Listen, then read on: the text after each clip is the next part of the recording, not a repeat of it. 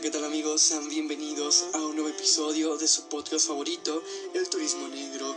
Como ya es costumbre, como cada semana los vamos a llevar a aquellos lugares que encierran mitos, historia y leyenda en México. En esta ocasión preparamos un episodio especial que no se pueden perder, un lugar lleno de historias, de leyendas que el día de hoy hemos preparado para ustedes, pero que también tiene un lado oscuro y terrorífico que tienen que conocer. Este lugar tan bonito, pero también tan tétrico se encuentra en el centro histórico de una de las ciudades más importantes e imponentes de México.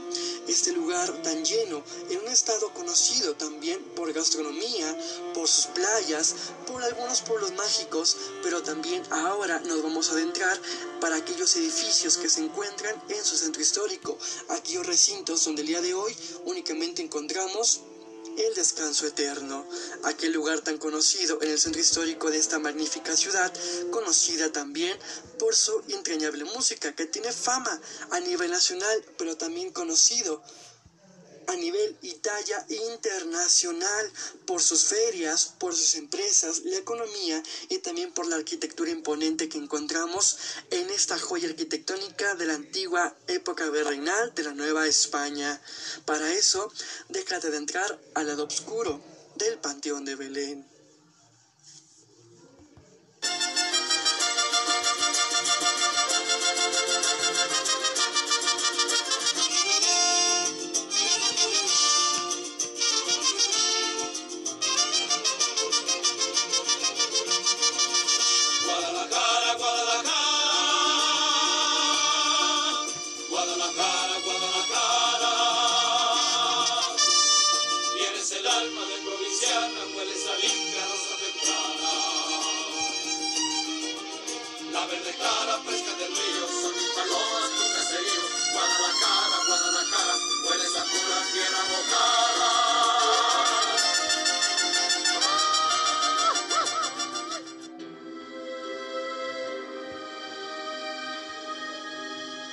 Reconocido por su gran historia en Guadalajara al ser uno de los primeros panteones de todo Jalisco, inaugurado en 1948 y clausurado en 1986 porque superó su capacidad, el Panteón de Belén cuenta con mucho más misterio entre sus entrañas y paredes que el que se conoce por fuera. Es sinónimo de mitos, leyendas y terror sin alguna duda. Te recomendamos Panteón de Belén, tiene recorridos especiales por Día de Muertos que sin alguna duda tienes que visitarla en esta entidad. El Panteón de Belén forma parte de los lugares con característica de la perla tapatía y un lugar que engloba más curiosidad debido a los relatos que se cuentan y se evidencian que pasaron en su interior. Aquí te presentamos cuatro leyendas que suscitaron en este emblemático lugar y que hasta ahora siguen contando de generación en generación. La primera de ellas, al fin juntos. Se cuenta que la pareja de enamorados que inspira esta leyenda fue separada en vida cuando no les fue posible casarse, por lo que siguieron su amor después de la tragedia muerte de ambos. Corría el año de 1850 cuando José María Castaños, joven de familia acaudalada, caminaba por las calles de Guadalajara del brazo de su novia. Andrea, por desgracia, la única riqueza de la joven era su belleza. Estaban tan enamorados uno del otro que solo podían pensar en pasar el resto de sus vidas juntos. Para infortunio de la pareja, la madre de José no soportaba la idea de integrar a una mujer de clase humilde como lo era Andrea a su familia. El desprecio de la madre por la joven fue tal que llegó a intentar sobornar a los padres de Andrea para la convencieran de terminar su relación. La familia ofendida decidió que tampoco aprobarían la unión. Las intrigas entre las familias fueron tales que la pareja podía verse o hablarse. Esto no era ninguna permiso para ninguno de los dos, por lo que los enamorados cayeron en tanta desesperación que convivieron en morir juntos. Así podrían permanecer de esa manera en el más allá. Los padres de los jóvenes encontraron sus cadáveres a las afueras del hotel Aranzazu, quien fue entonces que comprendieron el daño que habían hecho para ellos. Los enterraron juntos en el panteón de Belén. Se dice que la madre de José estaba tan triste por la pérdida de la que se sentía totalmente responsable, que ella misma hizo una guirnalda de flores naturales y al entrelazarlo entre los dos cruces colocadas en la tumba de la pareja, la guirnalda se convirtió en la piedra hecho que la madre consideró como el perdón de la pareja más no el de Dios. Consultorio maldito o también conocido como el consultorio médico. En las gavetas del Panteón de Belén se encuentra localizado uno de los epitafios más detallados y mejores conservados del recinto. Perteneció al doctor José Castro, quien murió a los 29 años de edad.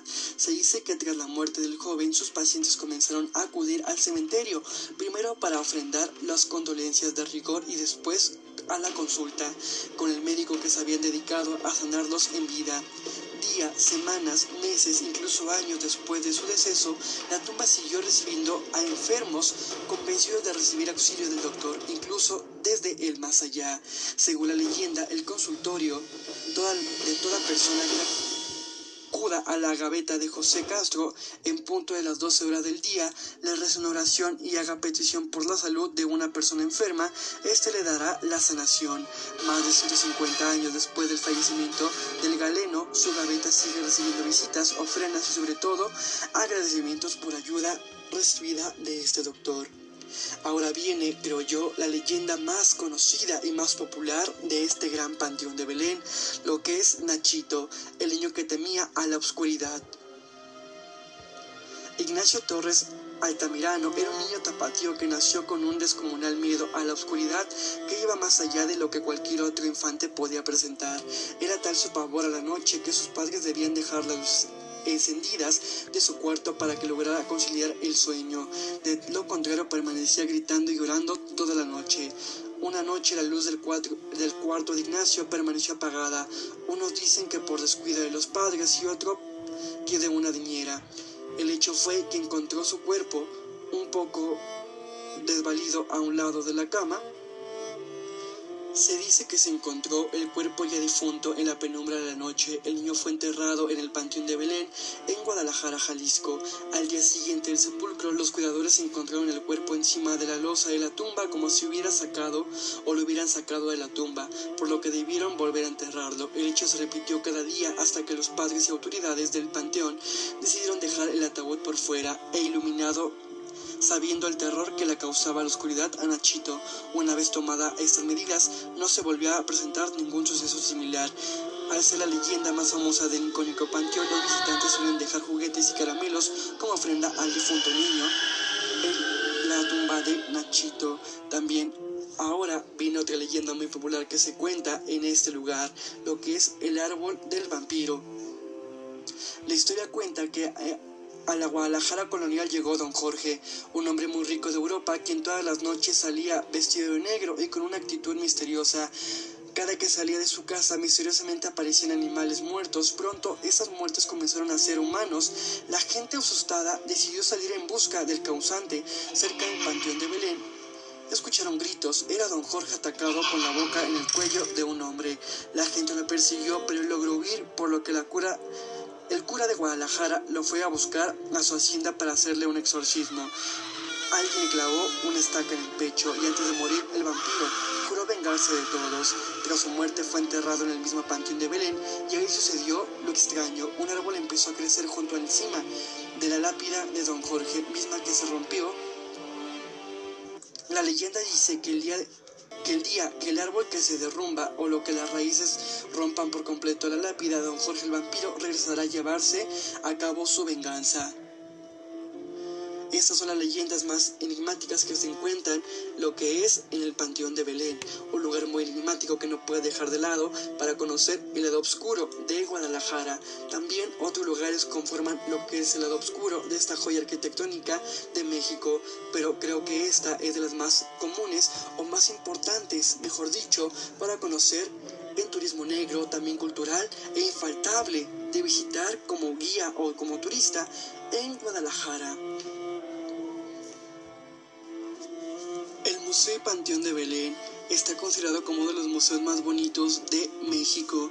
La Secretaría de Cultura del Ayuntamiento de Guadalajara ha nombrado el Panteón de Belén como ruta infaltable de monumentos históricos y museos del centro histórico de esta ciudad. Aquí te presentamos donde puedes encontrar este hermoso lugar y también los recorridos con horarios y los costos muy accesibles que tiene para conocer esta joya de la Nueva España. Se encuentra en el centro histórico de la ciudad de Guadalajara, Jalisco, en la calle de Belén 684. Los números telefónicos de contacto son 33 15 94 36 52 y al 33 15 96 86 49. También puedes hacer alguna reservación o pregunta en los correos electrónicos panteondebelen.gmail.com y fpalacios63.hotmail.com. Los horarios y costos recorridos diurnos, martes a sábado, de 10 de la mañana, 11 de la mañana, 1 de la tarde y 2 de la tarde. El costo general es de 31 pesos estudiantes y profesores, niños menores de 4 a 12 años, personas de la tercera edad y personas con alguna discapacidad con credencial tiene un costo de 15 pesos. Para tomar fotografías o video con cualquier tipo de dispositivo tiene un costo de 78 pesos. Recorrido nocturno, jueves a sábado a las 8 y media, a las 10 y a las 11 y media horas. Costo de entrada general 82 pesos en la noche. No hay descuento para estudiantes y profesores, solo para personas de la tercera edad con alguna discapacidad y menores hasta 12 años de edad cobran 41 pesos. En los recorridos nocturnos no se permiten tomar fotografías ni videos. Sesiones fotográficas de martes a sábado en horario que se puede ingresar es de 10 de la mañana a 2 de la tarde teniendo como salida hasta las 15 horas. Costo 288 pesos por persona.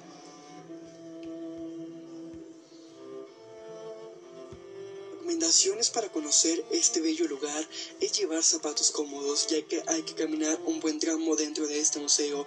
También un sombrero para el sol, rompa cómoda, tal vez una botella de agua o un snack por si cualquier cosa te llega a pasar dentro de este lugar. También llevar un buen teléfono si vas a tomar fotografías para que tú puedas tomar unas fotografías inigualables y a ver si logras captar algo inusual dentro de este establecimiento. Sobre todo también hay que entrar con mucho respeto y respetar lo que se encuentra ahí adentro. Si eres creyente o no creyente, el respeto es inusual para todo museo o joya arquitectónica que nos podemos encontrar a lo largo de nuestras ciudades en México.